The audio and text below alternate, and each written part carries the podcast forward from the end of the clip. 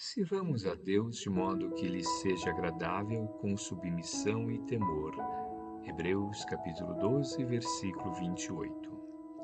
Sirvamos a Deus alegremente, solicita o apóstolo, mas não se esquece de acentuar a maneira pela qual nos compete servir-lhe.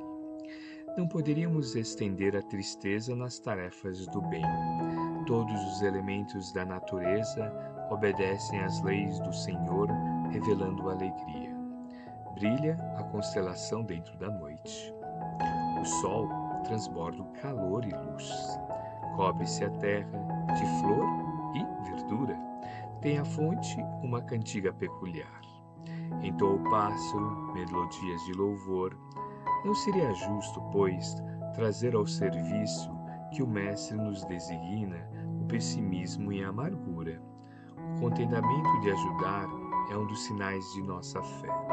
Entretanto, é necessário que a nossa alegria não se desmande em excesso, nem ruído inadequado, nem conceitos impróprios, nem palavras menos dignas, nem gargalhadas que poderiam apenas sugerir sarcasmo e desprezo.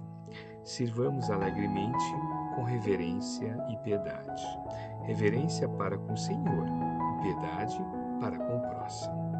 Não podes pessoalizar o todo misericordioso para lhe agradar, mas podemos servir-lhe diariamente na pessoa dos nossos irmãos de luta. Conduzamos assim o carro de nosso trabalho sobre os trilhos do respeito e da caridade. encontraremos em nosso favor a alegria que nunca se extingue.